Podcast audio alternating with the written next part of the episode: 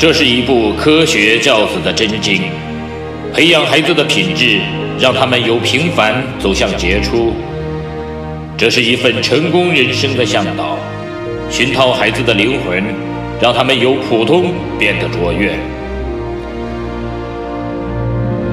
即日起，小明说道与您一起走进犹太人的家庭教育，透过百余个经典的犹太故事，品读到蕴含着无穷哲理与智慧的教育箴言与心得，从而帮助孩子创造属于自己的美好人生。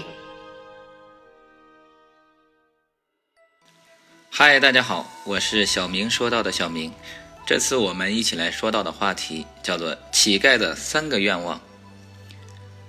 有美丽的愿望是件好事，但是再美好的愿望，如果只停留在想的基础上，那就会成为空想，因为不去努力就不会有收获。下面我们来看一下这位乞丐实现了他的愿望了吗？从前贫民窟里住着一个老乞丐，他每天站在街口乞讨，到了晚上，他还会向上帝祷告。希望他的诚心能够感动上帝，创造奇迹，让他发财。一天，当他祈祷完毕，抬头一看，竟然有一位美丽的天使站在眼前。天使对他说：“上帝被你的虔诚打动了，他可以帮助你实现三个愿望。”老乞丐心中大喜，立刻许下了第一个愿望：“我要变成一个有钱人。”刹那间，他就置身于一座豪华的大宅院中，身边有无数的金银财宝。接着，老乞丐马上又向天使许下第二个愿望，希望自己能年轻五十岁。果然，一阵青烟过后，老乞丐变成了二十岁的年轻小伙子。这时，他兴奋到了极点，说出了第三个愿望：一辈子就躺在金山银海里生活，不再需要工作。天使点了点头，他立刻又变回了那位老乞丐。乞丐奇怪地叫道：“这是为什么呢？”天使，你是不是弄错了？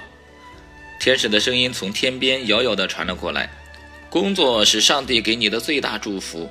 想一想，如果你整天无所事事，那是多么可怕的一件事。只有投入工作，你才有生命的活力。现在你把上帝给你的最大的恩赐放弃了，当然就一无所有了。老乞丐又开始过着沿街乞讨的生活。愿望不是空想，关键在于行动。如果只是一味的想着去得到什么东西，却没有实际行动，不愿努力与勤奋，那就什么都不会得到。